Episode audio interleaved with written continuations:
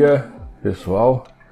Estamos começando a nossa live de hoje, o programa Papo de Crente. E aqui pela Rádio Web Tambor, a gente retomou desde semana passada é,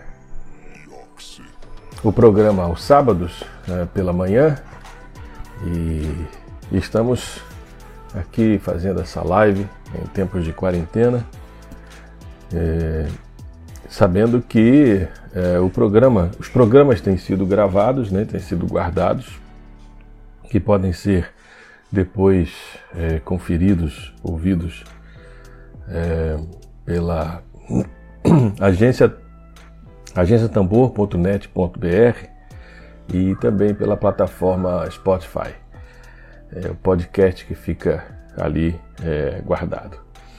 E a gente é, agradece né, a sua presença nessa manhã e vamos estar conversando é um tema muito importante é, para a nossa vida, para a nossa sociedade, para esse tempo de pandemia, de Covid.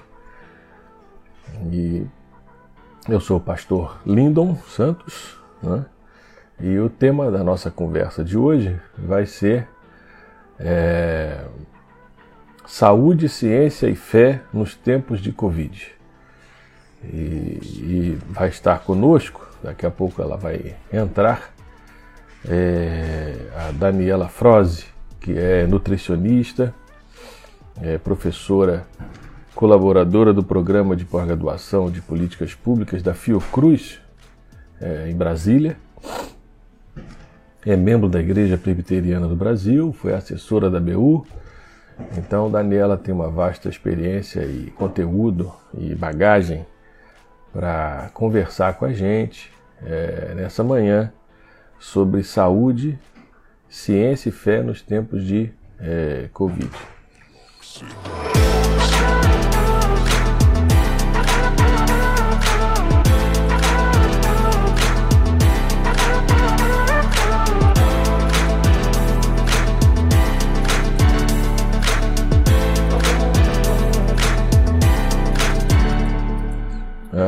Eu quero fazer uma, uma rápida é, meditação, ou uma, uma introdução para a nossa, nossa conversa, uh, falando dessa relação entre ciência e fé, né, entre é, saúde e fé, melhor dizendo.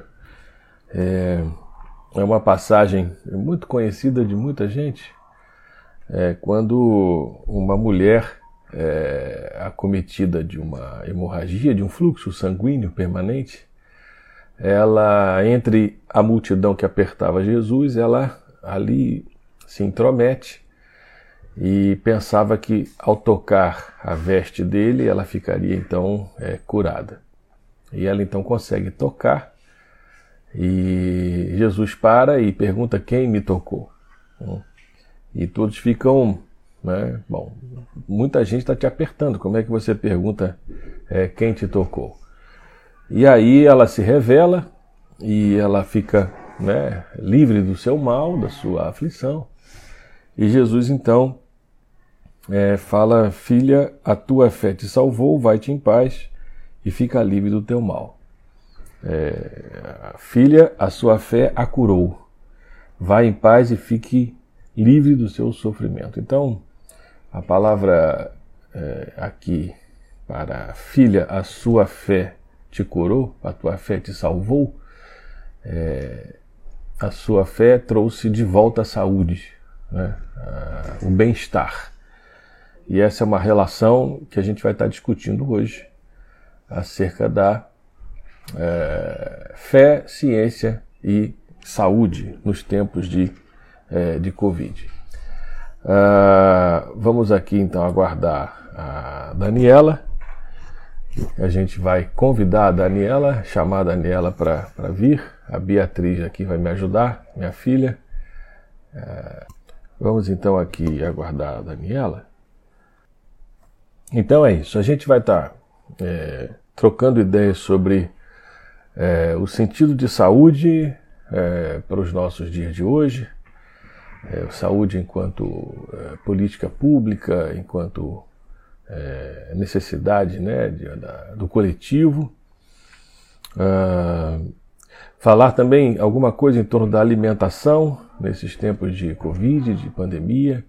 Alguns hábitos né, alimentares estão é, sofrendo alterações, mudanças das famílias. Então, essa relação da alimentação. Vamos conversar também um pouco sobre a importância da ciência nesses tempos de pandemia e a relação entre ciência e fé. É, e como que a ciência está é, tá sendo fundamental nesses dias, embora esteja sendo negada. É, e aí essa, essa, esse discurso do negacionismo, né, é, ele precisa ser é, discutido, né? Por que, que ele tem tanta força assim? Tá? A gente vai estar tá chamando já a Daniela. Ué, era para chamar por aqui. A gente vai chamar a Daniela. É, então, essa coisa do negacionismo é, e a sua relação com é, o negacionismo da ciência, né? E como que a fé, uma certa fé é, de ordem fundamentalista, né? Muito reacionária, tem alimentado essa tem alimentado essa postura de negação é, da fé. Hum? Enfim, isso. Bom dia, Daniela. Bom dia, estou aqui fazendo os ajustes. Tranquilo. Seja bem-vinda. Estava fazendo pelo, pelo, pelo, computador, mas não, não funcionou. Ah, tá certo. Calma. É, a gente, a gente se adapta, não tem problema. Isso aí é, isso é normal. Obrigado, Daniela, pela, por estar aqui com a gente no Papo de Crente, aqui pela Agência Tambor. É, esse, esse é um programa, né, um espaço que já tem mais de um ano. Agora em março nós fizemos um ano, né? E, e que tem uma proposta de uma linguagem diferenciada do mundo evangélico, né, do ser evangélico para a nossa sociedade hoje. A gente quer conversar contigo. É, primeiro, né, você se apresentar para a gente. Né, a gente já falou aqui, é nutricionista, ligado ao programa de pós-graduação ah, de políticas públicas de saúde uhum. da Fiocruz em Brasília, não é? Uhum. assessora da BU. Enfim, eu Sim. queria que você falasse um pouco mais de você para a gente né, registrar isso. Então, então, Linda, eu acho que você falou basicamente tudo, né? Tirando a questão de que sou nutricionista, é, formada também pelo mestrado na, na, em Ciências da Nutrição pela Unicamp, e tenho uhum. doutorado também em Ciências da Nutrição pela UFRJ, né? Fiz meu pós-doutorado uhum. na Fiocruz de Brasília, quando uhum. eu integrei a equipe como professora colaboradora do Programa de Políticas Públicas em Saúde. Lá eu oriento uh, alunos né, de mestrado profissional e leciono em uma disciplina chamada Saúde, Segurança Alimentar, Nutricional e Pobreza. Uhum. E venho atuando nessa área da segurança alimentar e nutricional em conjunto com a, a, a saúde, né, durante aí meus quase 25 anos de atuação, né, profissional. Uhum. Então, é, é, isso. Eu sou uma pessoa é, que também tenho né, uma relação forte com a igreja local, com, uhum. com as comunidades também mais empobrecidas, porque durante toda a minha trajetória eu procurei trabalhar é, com é, o construto, com o desfecho né, é, da pobreza. Na saúde, nós temos é, a oportunidade de trabalhar é, com as desigualdades né, sociais. Então, eu tenho feito sempre essa escolha de trabalhar uhum. com, com esse tipo de análise, né? É, meu doutorado, por exemplo, eu analisei o contexto da pobreza extrema e, e, e, livre da pobreza extrema, livre da fome. Como é que seriam esses determinantes sociais e de saúde é, relacionados e nutricionalmente falando também dessas populações, né? Então, é, a minha trajetória ela vem desse lugar, né? desse lugar da academia, mas também de uma comunicação forte com as populações é, no território. E há 10 anos eu venho também atuando no campo do direito humano à alimentação adequada junto aos povos indígenas também.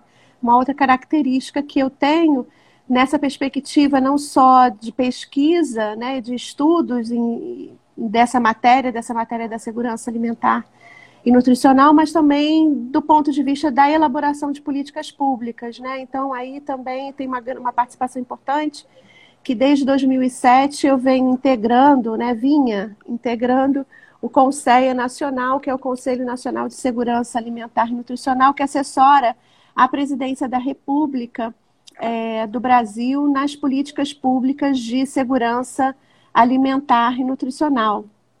Então, de alguma maneira, de alguma maneira isso também é, perpassa né, a minha atuação uhum. Profissional e, e, cidadã, né, durante todos esses anos é, que eu venho nessa temática lutando é, para a elaboração de leis, de políticas públicas, para que a população brasileira tenha uma alimentação mais saudável, uma alimentação farta nas suas mesas, que não, não seja só é, pela, pelo acesso pela renda, né, mas seja também o acesso pelo direito, né, pelo direito social à alimentação.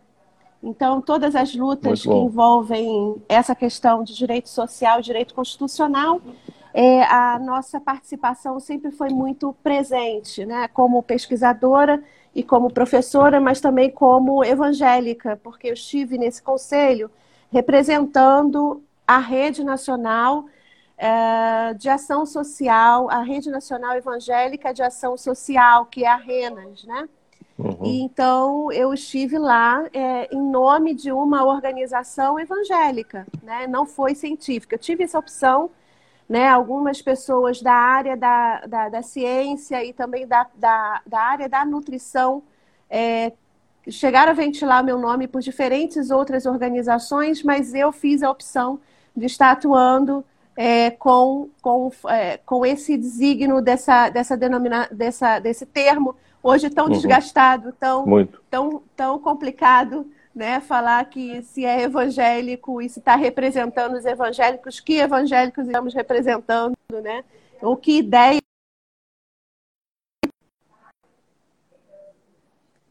tenho tido a graça né, de ter um reconhecimento na academia e também um reconhecimento uhum. na sociedade pelo meu trabalho. Então, acho uhum. que é isso, Lindon, uma apresentação mais, mais geral, assim, minha.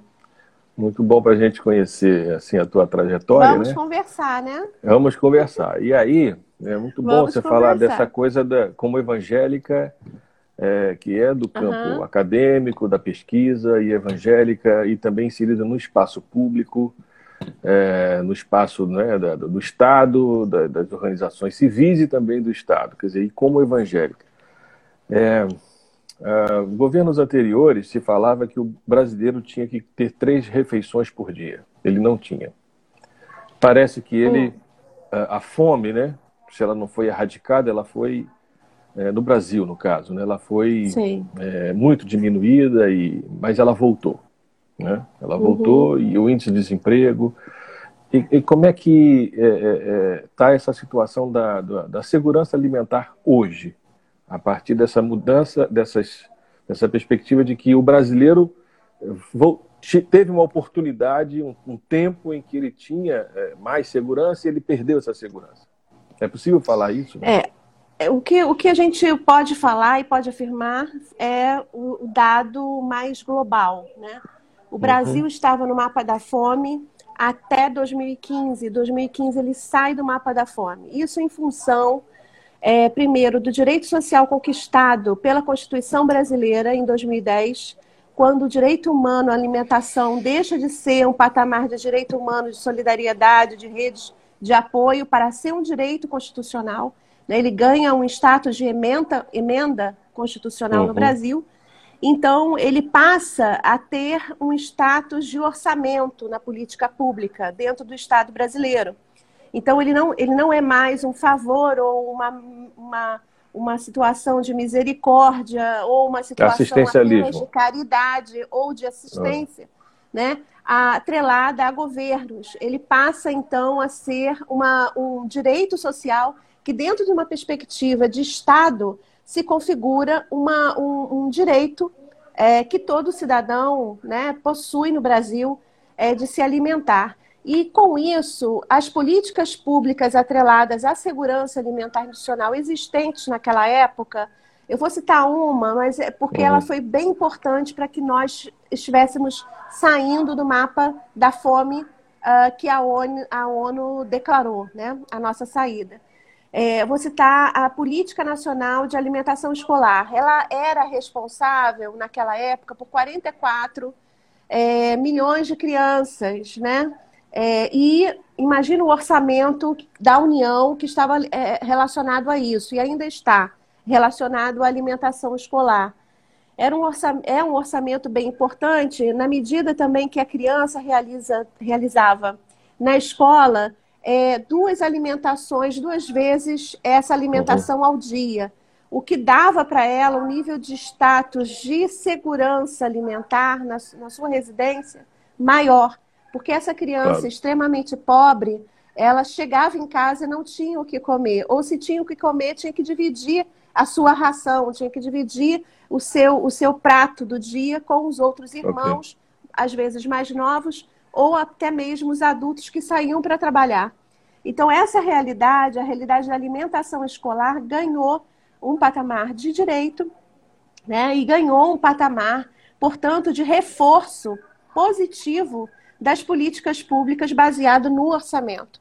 Então, por exemplo, o Conselho, o Conselho Nacional pôde, de alguma forma, incidir através das decisões das conferências nacionais, né, que fizemos, chegamos a fazer cinco conferências né, nacionais, e, e o que envolve a participação do município, envolve a participação dos estados, da União, né, todos eles demandando é, agendas na área da segurança alimentar nutricional. Uma dessas agendas, uma dessas demandas vieram nesse sentido de reforço do orçamento para alimentação escolar.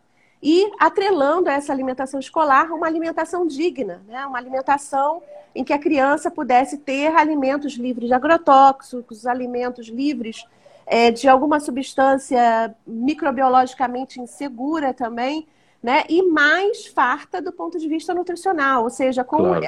com alimentos que pudessem trazer para essa criança condição de saúde, né? É, além de respeitar também os hábitos alimentares, porque não adianta nada a gente dar um componente de saúde para uma criança que não reconhece aquele alimento como um alimento da vida dela, da história de vida dela. Claro. Então, a alimentação escolar também ganhou um patamar do direito é, a alimentação vinda de um conceito que é a segurança alimentar nutricional, que diz que é a garantia desse direito a partir também da cultura, né? Então, okay. a partir também das questões de sustentabilidade ambiental, social, econômica, e todo um conceito muito holístico sobre esse direito. Não é um direito qualquer. Não é um direito à alimentação qualquer, de qualquer jeito. Ou seja, dando uma ração animal para a gente comer, né? Para que claro. as pessoas reconhecessem como alimento, já que está com fome, come qualquer coisa. Não. É com uhum. dignidade. O direito sempre tem esse componente. É isso nas teorias. É, eu, tenho, eu tenho trabalhando muito com o pessoal do direito constitucional da UFRJ. A gente orientou duas, duas teses agora, duas dissertações agora recentes, nessa área do direito constitucional. Então, às vezes eu falo assim do direito, do direito, eu estou falando, me referindo às teorias do direito é, e, e, também as teorias da justiça, né, que tem a ver com essa, com esse toda uma lógica e filosófica é, de, um, de um campo de saber, né, que são as ciências jurídicas, tá? Então é nesse, nesse campo, né, porque eu sou muito, eu sou muito técnica, esse é o meu, meu problema, para poder me comunicar. Mas assim, o que aconteceu de lá para cá, o Lindon? O que aconteceu é que todos os. Uh, nós tivemos uma emenda muito, muito ruim, que foi a PEC é, 95 do teto dos gastos públicos, né, que limitou os gastos públicos no Brasil. Nessa época, a gente já. É, olha, esse ano, que não sei se foi depois do impeachment, me parece, né? okay. né? Depois do impeachment. Uhum. e agora eu não sei se foi em 2017 ou 2016, a gente teria que conferir. É, essa, essa, essa medida, ela literalmente ela achatou não só o orçamento da segurança alimentar adicional, como o orçamento de todos os direitos, geral. né? É, principalmente é, da saúde, da educação, enfim. A população cresce, a população continua vivendo, né? E a gente quer que ela viva, continua vivendo, a gente deseja que ela continue tendo dignidade para que se desenvolver, né? Como, como sociedade, como, enfim, como projeto de nação que somos, né? Uhum. E por isso que a gente, a gente acredita muito nessa potência constitucional, do direito constitucional, né? Mas o que, que acontece? Uma, uma, uma medida política como essa, que aconteceu, acredito eu, no governo Temer, é, foi capaz de achatar, então, esse orçamento e a gente está sentindo isso agora, muito mais, é, de uma forma muito mais radical, porque nesse momento há uma conformação é, de assuntos é, relacionados à diminuição desse direito, né? Então, provavelmente a gente nunca sofreu, nunca, nunca, nunca no Brasil nós tivemos uma situação em que várias agendas negativas relacionadas à diminuição do direito estivessem acontecendo junto e ainda mais com essa situação atual da pandemia de, de coronavírus, né? 19, Covid-19. Então, é, nós estamos sentindo mais ardentemente uma situação de insegurança alimentar adicional que já se agravou no ano de 2017 e tem se agravado em 2018, provavelmente 2019, nesse ano também. Por que, que eu falo provavelmente? Porque, infelizmente, os órgãos que sempre fizeram é, a avaliação da insegurança alimentar através de uma escala oferecida num, num bloco de pesquisa chamado PNAD, que é um, uma, um modelo, uhum. uma pesquisa é, de domiciliar, né, que, que o IBGE realiza de tempos em tempos e nós conseguimos é, colocar nesse na PNAD um bloco da, da, da insegurança alimentar e nutricional de uma escala que avalia é, a segurança e a insegurança, mas avalia mais a insegurança alimentar e nutricional. Né? Se a pessoa responde não, ela está segura. E a primeira pergunta é: você é, sentiu é, preocupação em passar fome nos próximos meses? É, entende? Então, assim, nos últimos três meses, né, na verdade, nos últimos três meses você sentiu a preocupação do seu uhum. dinheiro não ser suficiente para é, é, conseguir se alimentar de forma adequada? Né? Então, se a pessoa responde sim, ela tem uma, uma sequência de perguntas okay. que vai avolumando, por exemplo, até quase a última pergunta está relacionada à fome dentro do domicílio, em que o membro maior precisa deixar de comer, né? E, e que a criança também precisa deixar de comer porque não teve comida nos últimos três meses, não foi suficiente a renda. Então, essa situação hoje no Brasil ela é extremamente grave é, a gente tem a segurança de dizer isso, viu, Lindon, pelos dados recentes que tivemos da própria Caixa Econômica, é, ao dizer publicamente que mais de 40 milhões de pessoas acessaram uh, o programa atual do governo, que é aquele programa emergencial de emprego e renda. 600 então, reais. 600 reais. Então, se 40 milhões ou é. mais de 40 milhões estão precisando hoje desse recurso para viver, é sinal que nós estamos em insegurança alimentar e nutricional. Não é, é preciso, falar... é. não é preciso um estudo, um estudo. A gente pode até fazer esse estudo. Eu até gostaria de participar desse estudo uhum. se tivesse financiamento do governo, mas infelizmente também para o financiamento da área da segurança alimentar e nutricional nós não estamos tendo. E nós estamos, nós vivemos, é, eu queria acentuar isso, viu, Lindon? Hum. É uma coisa muito grave que, nós, que está acontecendo hoje no Brasil são as ausências de pesquisa, mas também as ausências de fórum participativo onde se reunia uma inteligência acumulada na área da segurança alimentar e nutricional no Brasil.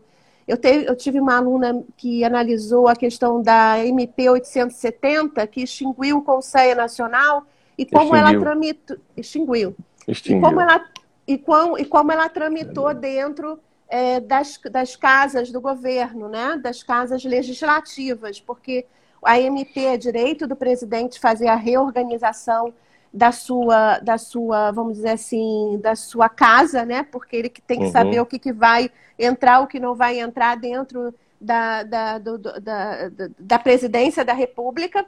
E ele tinha esse direito, mas ele não tinha o direito de extinguir né, o Conceia, né? E não dar é, novamente é, condição que ele se reunisse em qualquer outro lugar da sua, da sua, do, do, seu governo. Ele podia, por exemplo, se ele respeitasse o direito constitucional, ele poderia colocar o Conceia dentro de um outro órgão, o que a gente estava esperando que acontecesse, mas não aconteceu até foi agora. Extinto. Então, foi extinto. Foi extinto, né? Se passou por um processo de revisão, né? Uh, mas não foi realocado é, dentro dessa, desse, das casas né, legislativas, tentar, tentou se mudar essa questão, é, passando não é, tudo bem, sair da presidência, mas vamos colocar em outro lugar. Mas esse outro lugar não aconteceu porque precisa, obviamente, de uma ação do executivo para isso, para claro. que isso aconteça, né?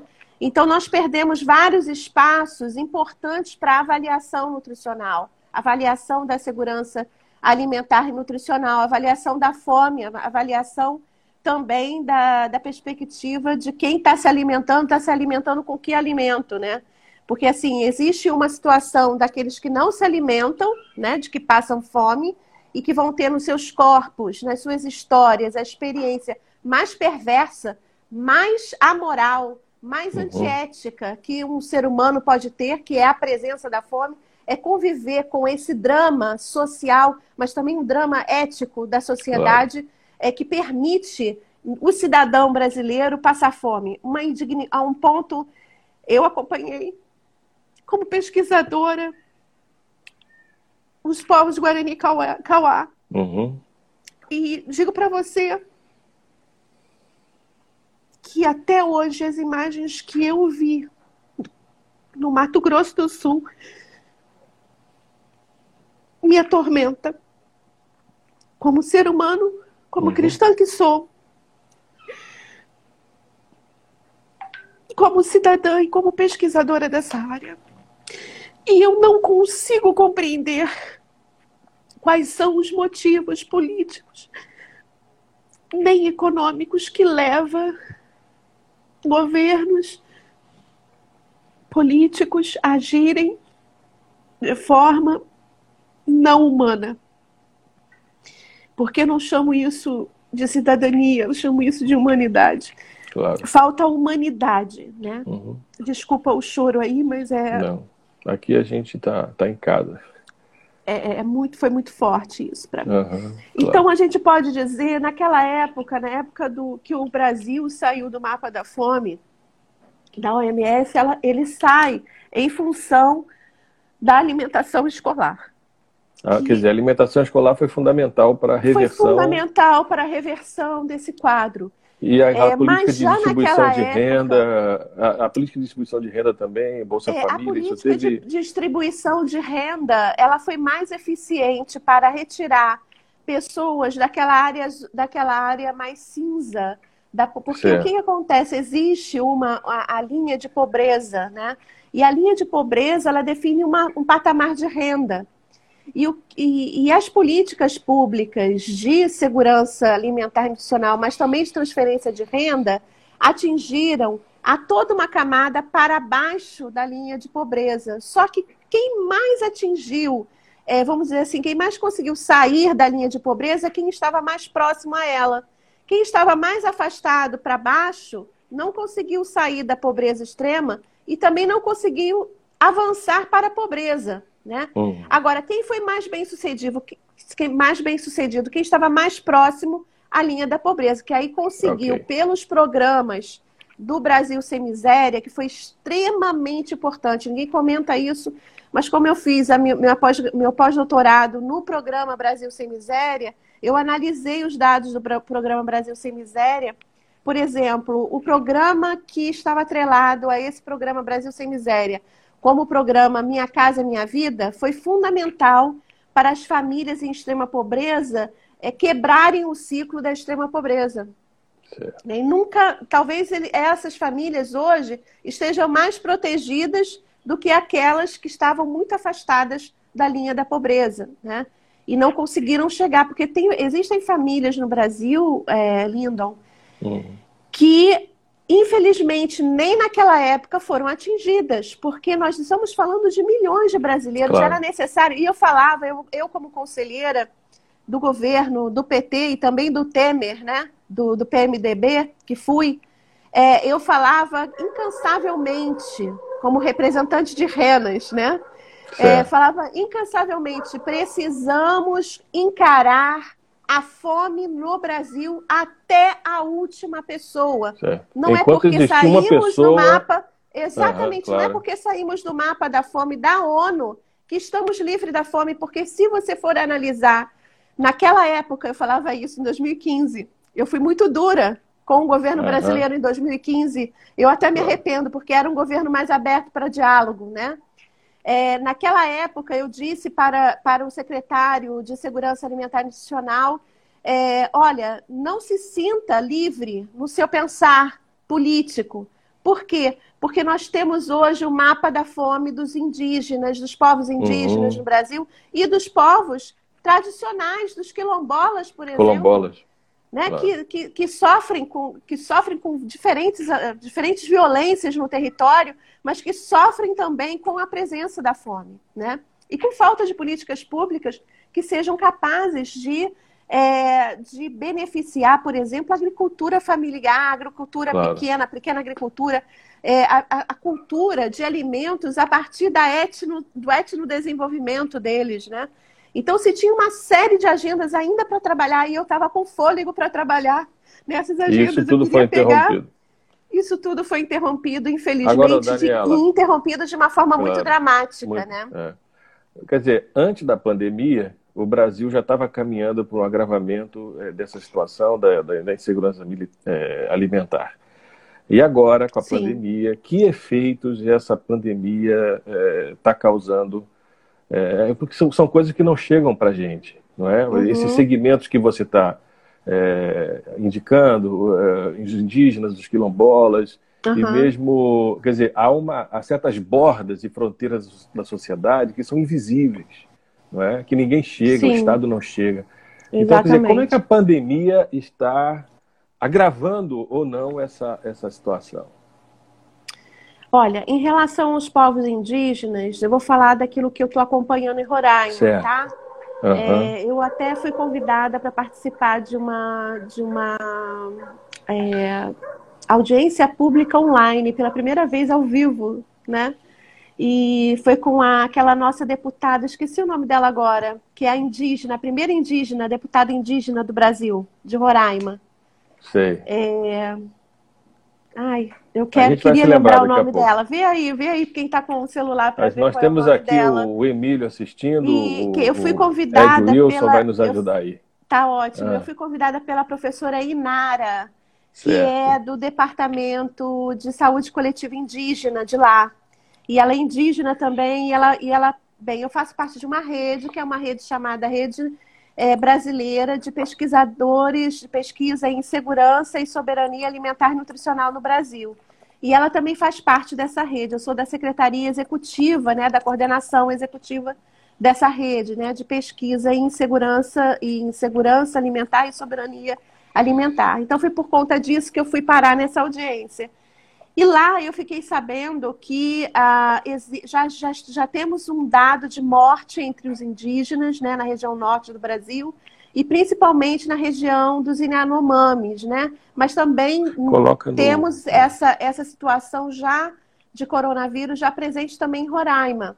E certo. Roraima é muito. Roraima, de uma forma é, é, territorial, né? ela, ela apresenta aquela, aquele, aqueles fluxos migratórios indígenas que vêm não só da Venezuela, né? mas vêm de outros países também. Aliás, toda a região norte sofre por, por esse mesmo fenômeno, que é o fenômeno migratório, Os povos indígenas migram, migram pelo Rio Negro, migram pelo Rio Solimãos, migram pela, pelo, pelo estado do, de, de, Roraima, migram por todos os estados ali, né? E chegam até Belém, né? Se a gente for pensar, né? É, é, essa, essa é uma, uma prática né? de algumas etnias. E, e isso preocupa muito, preocupa principalmente aquelas é, etnias que estão hoje ainda sem contato uhum. humano, é, sem contato. Eu não gosto de usar esse termo, né? Ele chama contato com, com a civilização, civilização. né? Mas é eu acho muito ruim. Vamos usar é. outra coisa. Vamos usar contato com outros, né? É. For, fora da sua aldeia. Contatos fora da sua aldeia. Então, o que, que acontece? Com essa situação atual de desmatamento florestal, né? Que está acontecendo, isso a gente está acompanhando pelos satélites, porque, infelizmente, os órgãos é, estão sofrendo um ataque, como o IBAMA, como outros órgãos que controlavam essa situação. É, e aí, é, infelizmente, é, nós não temos um dado tão preciso, mas nós temos algumas organizações não governamentais que vêm mapeando via satélite essa situação né, da, do desmatamento da Amazônia.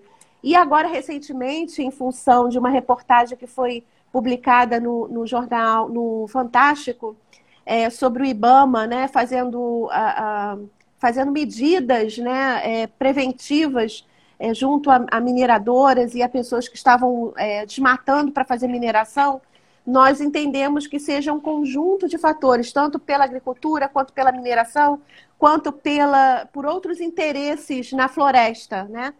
É, então, isso está acontecendo, né? E, esse, e, isso tem uma, uma implicação extremamente é, é, direta sobre a saúde ambiental, sobre a saúde territorial e provavelmente pelo maior contágio, né? Pela maior claro. facilidade de contágio, já que nós estamos falando de um vírus extremamente contagioso, extremamente claro. virulento e uh, que hum, precede assim talvez o conhecimento científico relacionado a florestas, né? E essas essas é, essas relações de clima também provavelmente é, influenciam também quando a gente pensa em uma comunidade inteira, né? E como eles são, culturalmente são povos migratórios, é, isso é mais grave ainda, porque faz parte da, da cultura migrar, né? Então, claro é, esse contexto também se torna muito mais é, é, sensível. Vulnerável, Agora, em né? relação. Né? exatamente, vulnerável. Em relação à extrema pobreza no Brasil, principalmente nos centros urbanos, o que nós temos experimentado aqui no Rio de Janeiro é uma verdadeira organização das favelas, né? E isso, para a gente, tem sido algo que tem nos chamado bastante atenção e positivamente, porque as pessoas é, que estão ainda, que, são, que são pobres ou de classe média baixa, mas que estão em contexto de favela, elas estão formando redes incríveis certo. de solidariedade, incríveis certo. de apoio social, e isso tem segurado, de alguma maneira, é, a situação do Covid, né? Porque a situação claro. da transmissão do Covid fica pior se a pessoa tem que sair de casa para ainda poder batalhar, para poder claro, claro. conseguir se manter. Ou ela, ela, ela fica numa, numa, numa corta bamba entre escolher morrer de Covid ou escolher morrer de fome. Né? Então, assim, a organização dessas comunidades, a organização dessas favelas, dessas lideranças de favela, né? aqui no Rio de Janeiro e também de São Paulo, é, é impressionante, São Paulo também está é, tá tendo uma organização muito potente né? Tu acha que isso vai trazer algum nível de alteração permanente da, dessas comunidades? Olha, em termos eu, de, de, de autorresolução de problemas, é, independente eu do quero, Estado? Eu quero acreditar, Lindon, que nesse momento onde você tem uma ausência do Estado uhum. brasileiro, e essa ausência é uma ausência muito, muito, muito, eu quero aqui registrar, é, muito triste, porque nós poderíamos ter um Estado presente, um Estado claro. com políticas públicas satisfatórias, porque nós temos orçamento, nós temos pessoal técnico, nós temos cientistas, nós temos pessoas da área da saúde pública que estão querendo fazer alguma coisa, estão mobilizados para fazer alguma coisa, mas que não conseguem fazer porque há, inclusive, um impedimento e, às vezes, até perseguição política uhum. a esses profissionais, a esses servidores. Então, eu quero registrar. Absurdo, né? É, eu quero registrar aqui um, um, uma indignação e uma, uma tristeza profunda de vivenciar esse momento. Então, eu só posso acreditar que a população, por si só, seja capaz de se autodefender. Claro, claro. então, por isso, eu estou vendo é, com, muita, com muita alegria, se eu posso dizer assim, essa organização das favelas, essa organização das pessoas que realmente amam umas às outras. Nós uhum. costumamos falar e ouvir que são quilombos, né? Quilombos. Quilombos, quilombos urbanos. na cidade, né? Urbanos, é. é o, quilombos urbanos, quilombos cheios de amor, porque claro. é isso que um quilombo faz quando uma pessoa está doente, toda a comunidade está. E quando uhum. uma pessoa passa fome, todos passam fome. Então eu sou, é eu sou crente. É. eu sou uma pessoa crente, eu sou uma pessoa de fé. Eu acredito que as populações podem sim passar por um momento é, único nessa pandemia claro. e já estão passando de grande solidariedade, porque eles sabem que nem mesmo as igrejas eles podem contar algumas, né?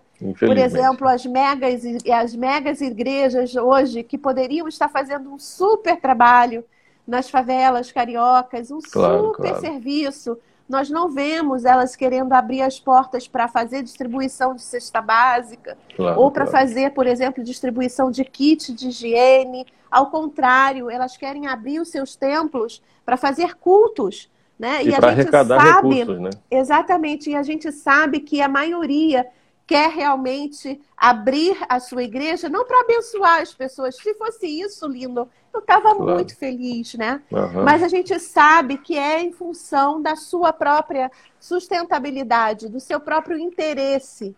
E quando uhum. há conflito de interesse, não há saúde, é não claro. há vida, não muito, há muito importante justiça, a tua colocação, né? muito não boa, há sim. dignidade. Né? Uhum. Essa questão de conflito de interesse acontece tanto na, na, nos políticos atuais, né? nessa perspectiva mais política, inclusive partidária, quanto também das políticas que às vezes são influenciadas por, por grandes organizações, às vezes financeiras, que nem sempre estão querendo fazer ações solidárias, mas estão querendo fazer marketing solidário, marketing é, social. É Não sei uhum. se você já observou, eu tenho observado muito os bancos, né? É, os bancos, eu estou até espantada. Falei, nossa, eu nunca vi essa elite antes. Puxa, que legal, a elite do. Né, não vou aqui citar os nomes, porque, é. porque vamos, vamos, vai lá que me processem por isso e eu não tenho dinheiro. Mas assim, eu tô, eu tô assim, também impactada com essa elite que nunca apareceu, que nunca deu as caras, essa elite financeira. E agora está cheia de bondade, fazendo álcool doações. gel, dando doações, doações, não sei quantos milhões para já, sabe? Então, assim, eu não sei o que está por vir, né? É. Mas o que, o que eu sei é há uma ausência do Estado de Direito, há uma ausência é, do poder público, há uma ausência desse lugar, né? E agora, por outro lado, a sociedade, todos os atores da sociedade também fazem parte desse Estado de Direito, né? Então, por exemplo, os bancos e todas as organizações e todas as igrejas que puderem fazer alguma coisa nesse momento, todas essas ações serão bem-vindas. Por quê? Todas essas ações são necessárias é, claro. né? e precisam, de alguma forma, a, é, serem, é, serem é, valorizadas também positivamente, porque onde há solidariedade, há amor. Né? Não é Agora, é possível, você... não é possível outro, outro cenário disso. É claro. Onde há, onde você... há possibilidade de humanização nesse contexto onde nós só temos exemplos de desumanização são importantes. Então, eu quero acreditar nesse movimento das, das comunidades, sim, pelas sim. comunidades, sendo potencializados por organizações que compõem uhum. o Estado de Direito. Todos Entendi. nós temos responsabilidade, Lindon. Nós, uh, nós, como pessoas físicas, jurídicas, servidores públicos ou não, né? pessoas que são empresários ou não, pastores ou não, todos têm responsabilidade nesse momento. E muito mais o governo federal. Né? O governo claro. federal tem uma responsabilidade absurda sobre o que está acontecendo. Porque o governo federal, ele não tem atuado de forma satisfatória para o SUS, por exemplo, para as orientações do Sistema Único de Saúde em relação ao Covid. As pessoas uhum. estão sem saber o que fazer. Há um descomprometimento com a informação, há um descomprometimento com a avaliação dos dados, há um descomprometimento para é, a avaliação de indicadores. Eu não sei se você sabe, dado é algo que se coleta, né? É, é, a gente chama na saúde pública como o input, seria a unidade primária né, da informação, é a unidade primária, ou seja, número de óbitos, número de pessoas com a morbidade. Certo. E aí se tem toda a questão da falta de ausência dos testes, né, é, que nós estamos vivendo hoje no Brasil. Mas é, eu quero lembrar os nossos amigos que são, é, que são da saúde pública que o diagnóstico clínico ainda é soberano, né? Às vezes a pessoa tem todos os sinais e sintomas e não aparece, no, no, não aparece nada. Mas espera aí, se tem todos os sinais e sintomas, aquilo pode ser classificado como Covid, tá certo? Então, claro, assim, está claro. faltando também uma situação em que a gente, como saúde pública, possa dizer coisas que a gente ainda não, di, não disse ainda. E uhum. o dado, ele precisa ser caracterizado como Covid. Né? E no que nós estamos claro. vendo, observando hoje, é que está tendo uma subnotificação desses subnotificação. dados, inclusive, e inclusive uma orientação para não notificação da Covid, porque não é possível que nós tenhamos aumentado tanto a SARS é, e o número de óbitos e não ter aumentado o Covid. Isso é, está é, chamando claro. tanto a atenção da comunidade científica quanto chamando a atenção do mundo, né? Então, nós estamos vendo hoje uma situação muito grave na saúde pública, é. muito grave. É algo assim extremamente estarrecedor, né? Assim, como que a, a falta de acesso aos dados honestos da realidade, a, ao mesmo tempo discursos é, que são falaciosos, né? Como você citou, uma grande rede bancária, por exemplo, dizendo que está fazendo doação, né? Ou doações. Isso não é doação.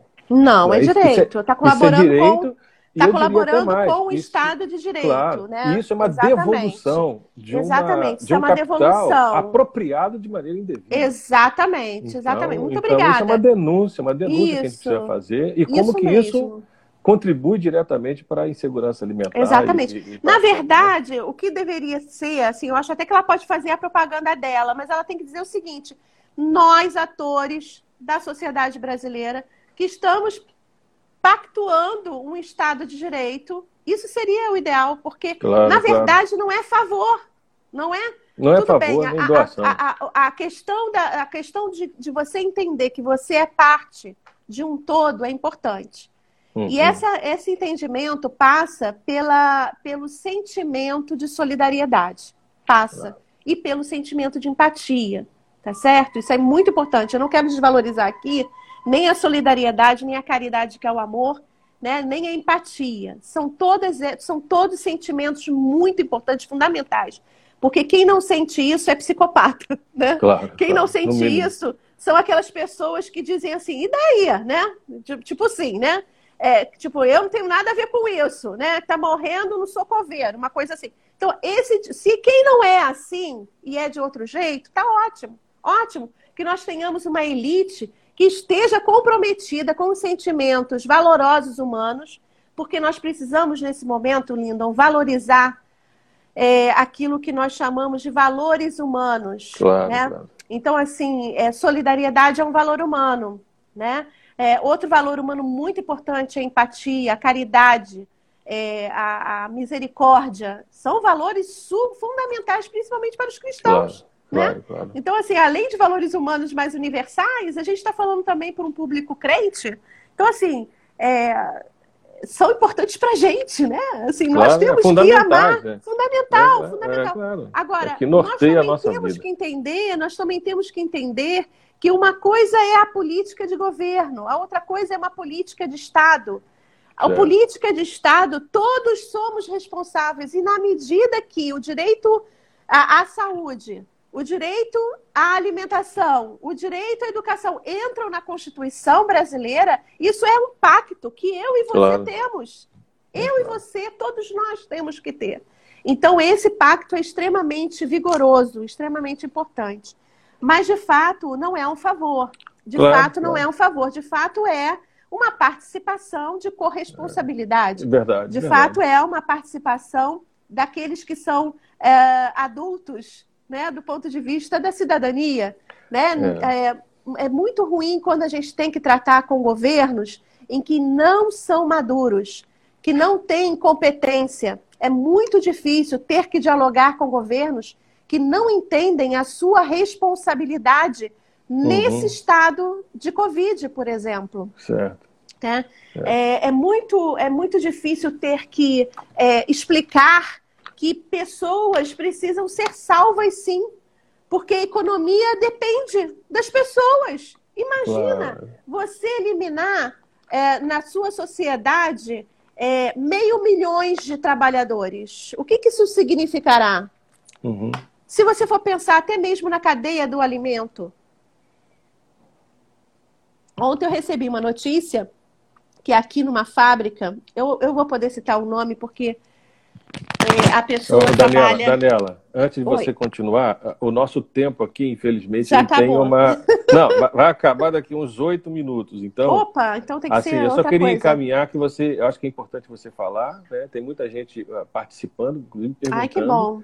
É Ai, muito bom. bom. né? Que a bom. entrevista no deve momento tá está vendo... chegando. Né? Deve estar tá vendo tá chegando... pelo meu Instagram. Deve estar tá é. sendo pelo meu Instagram.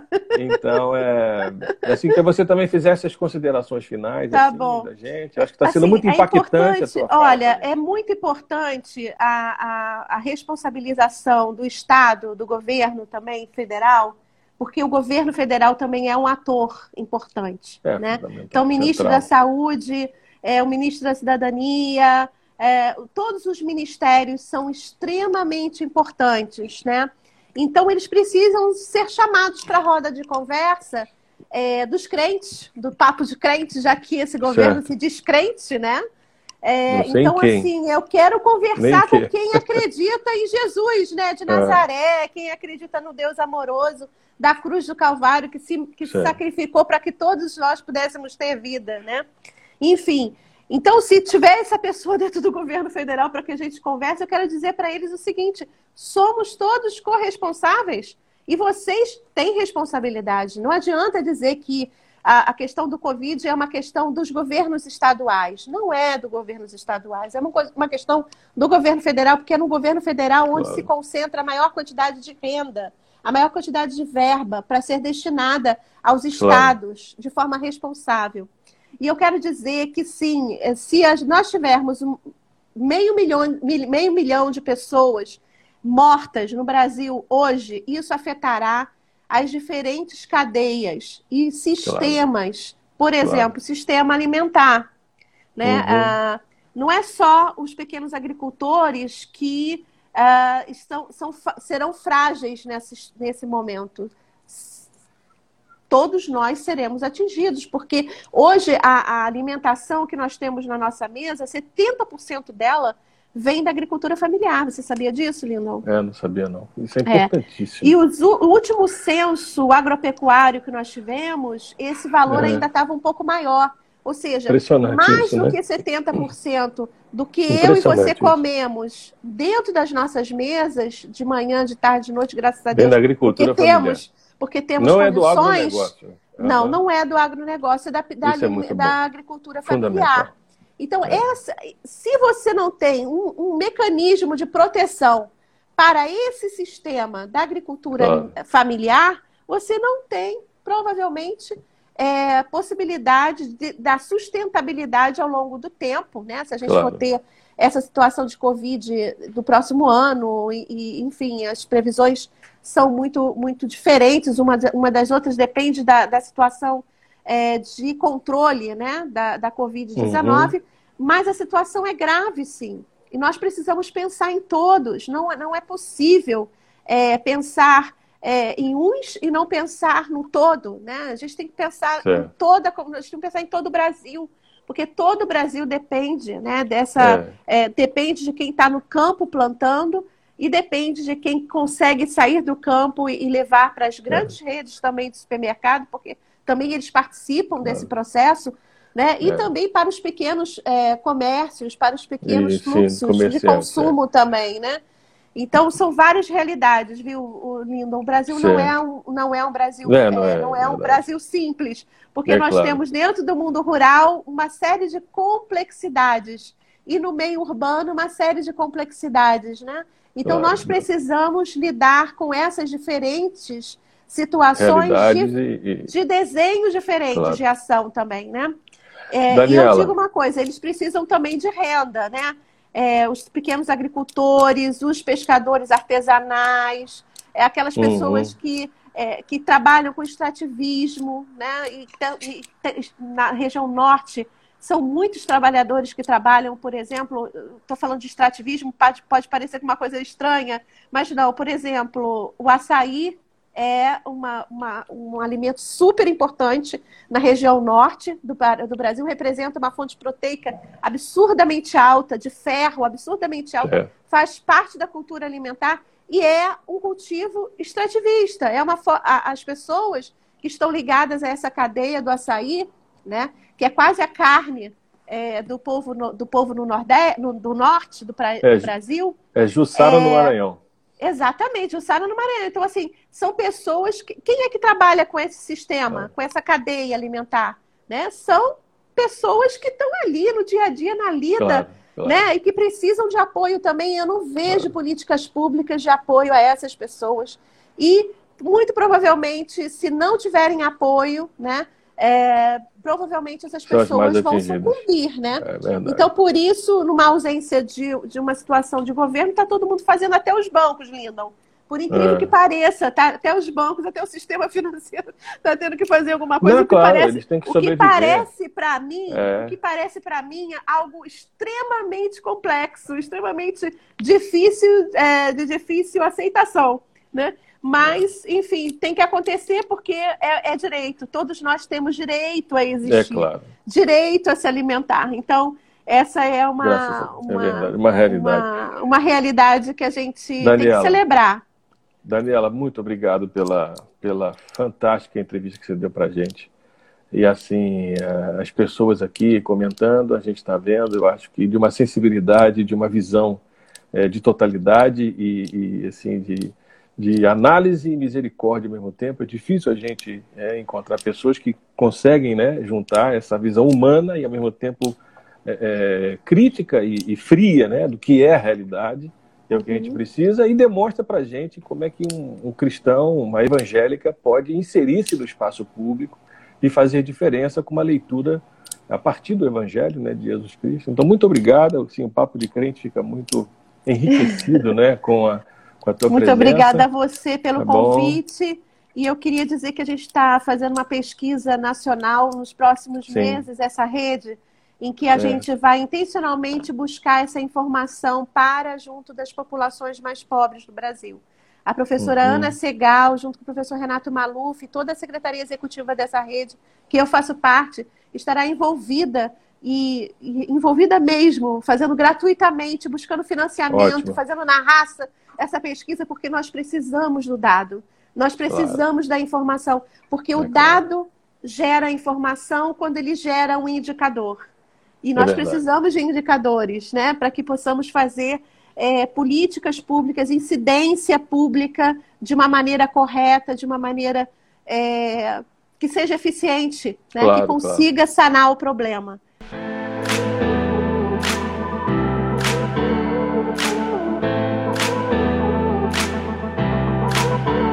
Olha, muito obrigada, lindo. Eu que agradeço. E sucesso aí para o seu programa, maravilhoso. Obrigado. Nosso programa. Me convide, me convide tá aí outras vezes para a gente Certamente. falar sobre outras temáticas, tá Certamente bom? você vai voltar e a gente Um grande muito, abraço. Muito agradecido, um grande abraço e um grande agradecemos abraço. também a todos que estão aqui acompanhando. Sim, né? sim, é, gente, muito obrigada. Olha, Isso eu vi tanta gente registrado. bacana. É, eu vi isso. a minha mãe, tem a Juliana Dias, tem o Simão, que eu não conheço, eu acho que fez um monte de pergunta, viu? É. Tem, olha, é... É, um abraço a Franciele, pastora Franciele, Olha, você Ed tá vendo aí Wilson. mais outra- é, Muita são outras gente! pessoas, muita gente. É Tereza Nunes, a olha Tereza lá do Maranhão, gente. a Áurea, a turma que está sempre com a gente. Olha olha a professora que eu falei para você que estuda a questão Ah, do direito sim. constitucional Bem-vinda, da professora. UFRJ, tá Muito lá, obrigado. tá lá em Lisboa. Que Olha legal. que maravilha. Sim.